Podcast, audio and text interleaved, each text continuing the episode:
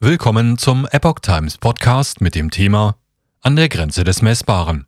Habeck will Wohlstand der Deutschen neu definieren. Ein Artikel von Dieble vom 13. Januar 2023. Lässt sich Wohlstand einer Gesellschaft daran messen, wie viele Windräder gebaut wurden, wie hoch der Nitratgehalt im Grundwasser ist oder wie viele Schulabgänger es gibt?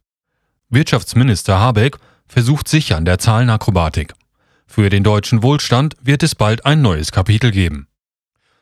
Der Kühlschrank ist voll, der Weg zum nächsten Supermarkt dauert nur wenige Gehminuten und der Lieblingshausarzt ist schnell mit dem Auto erreichbar.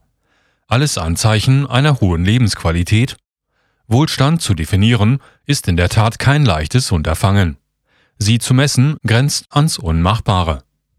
Doch genau das nimmt Bundeswirtschaftsminister Robert Habeck nun vor. Er will den Wohlstand der Deutschen ganzheitlich erfassen, und zwar mit ganz neuen Indikatoren.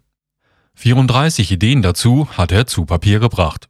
Denen widmet Habeck ein Sonderkapitel im Entwurf des diesjährigen Jahreswirtschaftsberichtes der Bundesregierung. Demnach sollen ökologische sowie soziale Aspekte den Wohlstand künftig mit definieren. Bisher hat die Zauberformel geheißen Wirtschaftswachstum gleich Wohlstand. Als wichtiger Maßstab gilt dabei das Bruttoinlandsprodukt, kurz BIP. Es erfasst den Gesamtwert aller Güter und Dienstleistungen, die in einem Land innerhalb eines bestimmten Zeitraums produziert wurden. Ein wachsendes BIP ist Ausdruck des steigenden Wohlstands.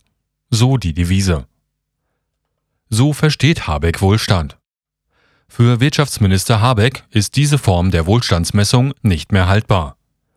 Die individuelle und damit auch die gesamtgesellschaftliche Wohlfahrt hängen von weit mehr als nur den wirtschaftlichen Rahmendaten ab, heißt es in dem Berichtsentwurf, der dem Handelsblatt vorliegt.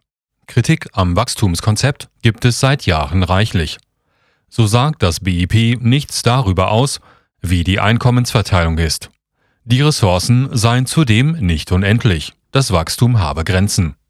Auch bleiben Aktivitäten, die nicht über Märkte laufen, aber zum Wohlstand einer Gesellschaft beitragen, unberücksichtigt, wie etwa unbezahlte Arbeit, Nachbarschaftshilfe, Hausarbeit und so weiter. Um den Wohlstand in Deutschland zu ermitteln, brauche es, laut Habeck, Indikatoren, die über den zentrierten Wachstumsgedanken hinausgingen.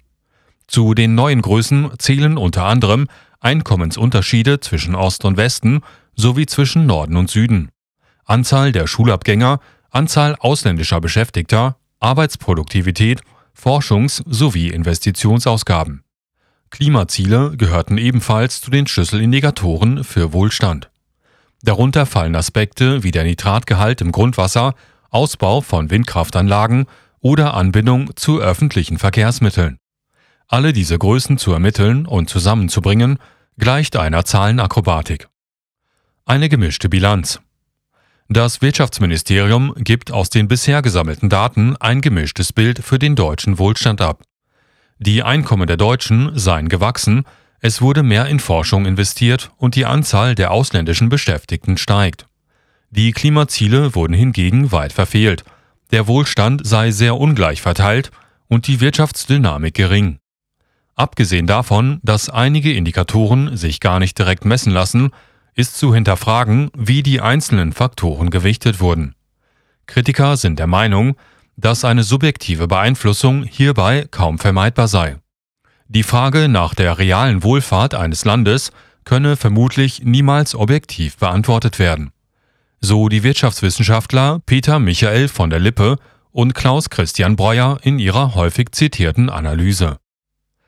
Politische Agenda hinter dem Zahlenspiel Zugegeben, Ende des 19. Jahrhunderts, im Zuge der Industrialisierung, hatte die wachsende Wirtschaftsleistung einen nicht zu leugnenden Effekt auf die Lebensbedingungen der Deutschen.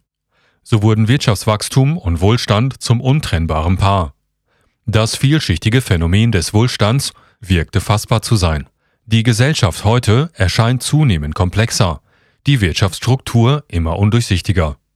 Die Bedürfnisse der Menschen beschränken sich nicht mehr allein auf Essen, Wohnraum und Kleidung.